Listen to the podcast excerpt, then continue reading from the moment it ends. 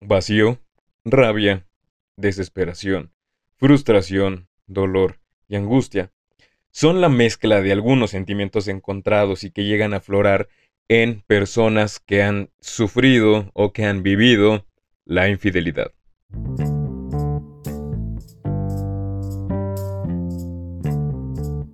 La psicología y la grafología han sido dos herramientas magníficas en esta búsqueda del desarrollo del ser y de la conciencia.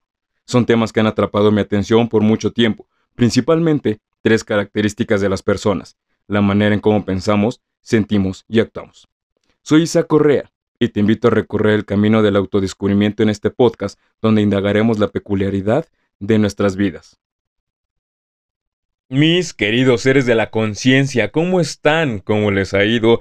¿Cómo te va? Tú, sí, tú que me estás escuchando en este juevesito rico, en este juevesito previernes, en este juevesito relajante. Qué gusto estar contigo y con todos ustedes que me están escuchando y que me estás escuchando.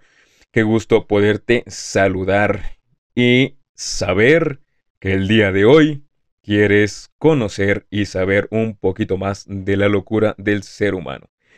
Y sí, como ya lo pudiste escuchar hace unos minutos en el intro, el día de hoy tenemos el primer capítulo de una serie de episodios que estaremos hablando de la infidelidad. El día de hoy vamos a hablar de qué es la infidelidad, el perfil psicológico de una persona infiel. Y en los siguientes episodios estaremos hablando y profundizando en las causas, consecuencias de la infidelidad, quiénes son más propensos a la infidelidad, qué hacer en caso de que exista, y si tú eres uno o una infiel, también qué hacer, y si tú eres uno o una de los que han vivido la infidelidad, también qué hacer. ¿Y por qué elegimos este tema el día de hoy? Porque ha sido un tema que generó bastante controversia en las redes sociales y si no sabes de lo que estamos hablando, te invito a que nos visites en, las redes sociales en Instagram, en TikTok, en YouTube. Me encuentras como Isaac Correa Graf. Ahí, el día miércoles 2 de marzo, subimos un video en una entrevista con mi querida Raquel Duque, en el cual estuvimos hablando de la libertad en las redes, en la, la libertad en las relaciones. Y el día de hoy, para cuando se está grabando esto, se generó mucha controversia, un temilla. Entonces fue por lo mismo de que quisimos mover el tema que tenemos el día de hoy para después y hacer esta serie con este tema. Así que si te gusta, no olvides compartir, comentar, activar la suscripción y darnos tu punto de vista para saber qué es lo que te agrada y qué es lo que no te agrada de este tema. Pero antes de comenzar, me gustaría recordarte que todo lo que platiquemos el día de hoy no sustituye la terapia ni es un diagnóstico de la personalidad como tal. Si tú te sientes identificado o identificada, es importante que lo platiques con tu terapeuta o que acudas con alguno y resuelvas todas tus dudas. Y ya sabes, ¿no? Que si tienes alguna duda también puedes escribirme en las redes sociales. Entonces, ahora sí, fíjate, y vamos a empezar con, con, con, este tema, porque como te decía, ha sido bastante controversial. No sé si te ha pasado, si lo has vivido, si lo has experimentado, o has estado cerca de una persona que tiene este tema de la infidelidad, pero vamos a empezar primero por definir, por definir qué es lo que pasa con la infidelidad, ¿no? Y qué es lo que ocurre cuando un individuo no respeta, por el otro lado, la infidelidad. Yo sé que a lo mejor puede ser un, poquito controversial. Me gustaría que todos estos comentarios me los hagas en las redes sociales para saber tu punto de vista. Yo no estoy a favor, yo no estoy en contra. Simplemente aquí nada más te voy a brindar la información para que tú puedas tener un punto de comparación y digas, ah, ok, ya sé qué es lo que me gusta, qué es lo que no me gusta, esto sí lo sabía, esto no lo sabía. Ya tú podrás decidir generar un tema de controversia, de debate con tus amigos, con tus amigas en el café, en el trabajo, con tu terapeuta que lo platiques. Entonces, retomando todo esto, ¿qué es lo que pasa con una persona que es fiel? ¿no? Una persona que es fiel y que se comporta con lealtad. Una persona que es fiel y que se comporta con lealtad va a mantener un compromiso, va a mantener esta relación de desarrollo con alguien más. ¿Cierto? Ahora, por el otro lado, un individuo que es infiel va a actuar de manera, como te lo acabo de decir, todo lo contrario, siendo desleal. Ahora, no nos hagamos los locos. La mayoría de las personas conocemos o tenemos conocimiento de lo que significa ser fiel o lo que significa ser infiel. No es como que digas, ay, es que nunca, no, yo no sabía. no, la mayoría lo sabemos. Hay muy pocas personas que de plano sí dicen, no, de verdad es que yo no lo sabía. Pero la infidelidad se da porque es una persona que quebranta la confianza entre la pareja. Repito, es una persona que quebranta la confianza en la pareja. Aquí te voy a estar hablando de, varios tipos de infidelidades. Entonces, ¿qué quiere decir esto? Que mentimos de forma consciente. Si, es, si sabes que estás mintiendo, si sabes que estás engañando, si sabes que estás quebrantando la confianza de la otra persona. Entonces, cada día son más los casos de personas que se están viendo afectados por este tipo de infidelidades. Ahorita vamos a ver, muy bien te lo decía, cuáles son los tipos de infidelidades, pero si tú observas, cada vez son los más los casos que se empiezan a ver en el caso de una infidelidad. Bien, ahora te voy a decir cuál es el perfil psicológico de una persona infiel, ya que una persona infiel habitualmente, como ahorita te lo decía, quebranta las normas básicas que se han puesto en la pareja. Estas normas básicas que tú desde un inicio y si no las has puesto, déjame decirte que es el momento en que las hagas. ¿Qué es, son las estas reglas que pusiste? Es que a mí me gusta que nos veamos los viernes, o nos vemos todas las semanas, o mira nada más en la noche, porque en la noche es cuando tengo tiempo, tiempo libre porque estoy trabajando, o sabes que de 5 a 6 de la tarde no me molestes porque es mi hora en la que voy a meditar. En ese no me gusta que me... Nada, ese. Ya tú sabes cuáles son las reglas, las, los acuerdos o los contratos que tienes con tu pareja. Pero cuando estas normas son quebrantadas, ok, ahí empieza a haber un rollo. ¿Por qué?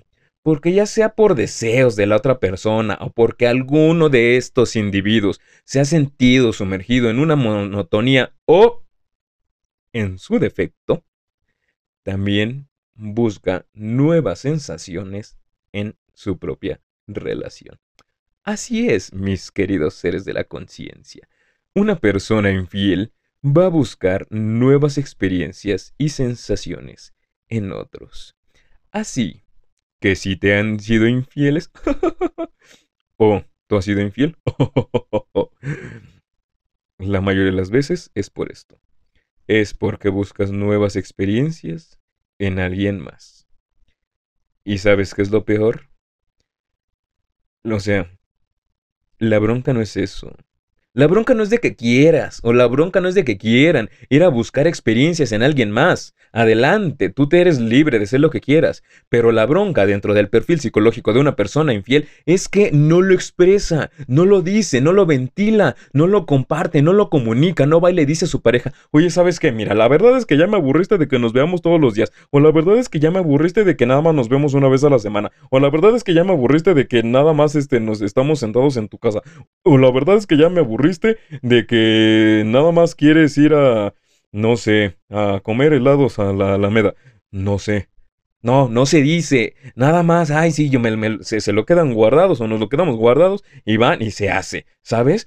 Ahora, me podrás decir, oye, ¿de dónde estás sacando toda esta información? Aquí viene lo interesante, ya que un estudio realizado en la Universidad de Florida demostró que una persona infiel posee la inclinación al apego dominado, denominado apego inseguro. ¿Qué? O sea, ¿qué es esto? Que según esta teoría del apego del investigador John Bowley, todas las personas que han demostrado un apego durante su vida presentan en su edad adulta algunas características que vamos a encontrar en algunos de estos tres tipos de infieles que te voy a decir a continuación. Y el infiel número uno, ¿qué pasa el infiel número uno? El infiel número uno es el infiel ansioso. ¿Cuál es el infiel ansioso? Y aquí Déjame decirte que yo no estoy para pisar callos, yo no estoy para este, aventar pedradas ni dar cachetadas, pero si mira, te quedó el saco en alguno de estos o conoces a alguien que le quedó el saco, mándale el podcast y me dices y me escribes en mis redes sociales, sabes que conozco varios. Así que fíjate, el infiel ansioso número uno, este tipo de infiel presenta deficiencias al momento de dominar sus impulsos o una satisfacción continua. ¿Qué es esto? Que las personas que manifiestan este tipo de apego son personas que son propensos al rechazo y a sufrir de ansiedad. Son personas que todo el tiempo están así nerviosos, inquietos, no saben qué hacer, este, si están con este trastorno de, ansiedad o, son propensos a, sufrir la ansiedad. Ya estuvimos platicando también en las redes sociales un poquito de la ansiedad. Si no te queda claro, puedes ir a checarlo. Pero ¿qué pasa? ¿Qué es lo que pasa dentro de la cabecilla loquilla de una persona que está viviendo esto. Empieza a haber temores. Temores a que la pareja los rechace, a que sienta, sienten una necesidad de relacionarse de una manera impulsiva y frecuentemente andan buscando una aprobación. Ahora, hay algo curioso, ya que en nosotros como psicólogos o algo que hemos descubierto en la psicología, demuestra que estas personas infieles, paradójicamente, pueden ser los más celosos. Y son los que demuestran una autoestima súper débil y un gran complejo de inferioridad. Y entonces buscan compensar esta infidelidad buscando eh, gustarle a otras personas. Interesante, ¿no? Interesante lo que podemos observar y percibir en este tipo de infiel ansioso. Y es que es muy Claro, muchas veces por esta baja autoestima y esta necesidad de compensación, se busca que alguien más te apruebe. Y ese fue nada más el primero. Vámonos con el segundo, con el infiel desorganizado. ¿Qué es lo que pasa con este fiel desorganizado, señor? Díganos qué es lo que sucede con el infiel número dos. El infiel desorganizado número dos es este tipo de personas que acostumbra tener una actitud impredecible y de mala organización. Oye, pero no me dice mucho eso. Claro. ¿Por qué? Porque su perfil es que todo el tiempo anda con un desbarajuste, no picha, no cacha, no deja batear. Y entonces, en las relaciones no, establece suficiente vínculo, no establece suficiente convicción ni seguridad. Entonces todo el tiempo anda brincando de relación en relación. Porque no va a mantener una relación estable. Eh, en, ciertas circunstancias no se comporta muy comprensivo. Y entonces el rasgo de personalidad de estos, de estos individuos, de estas personas o de estos sujetos contribuye a que la persona infiel tenga poca continuidad en la relación. Sí, andan brincando de relación en relación. Ya vamos a hablar en su momento, y en otro episodio vamos a estar hablando de la falta de responsabilidad y la falta de responsabilidad afectiva, y que sí, que no, que fue y que vino, pero es básico. Para mantener una relación estable, hay que ser responsables. Y el infiel número 3, que pase el infiel número 3, el infiel número 3 es el infiel evitativo. ¿Qué es lo que nos dice el, infiel evitativo? Es que en este caso las personas han aprendido a tomar menos en cuenta sus expresiones sentimentales. Es decir, son personas de naturaleza más fría, con tendencia a permanecer distantes.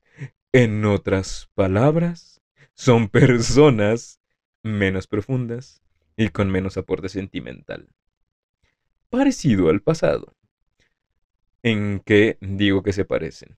El infiel número dos, el infiel desorganizado, sí, anda brincando y anda del tingo al tango. Pero este infiel evitativo no compromete las emociones, no compromete los sentimientos, no compromete lo que está viviendo, no compromete lo que está experimentando.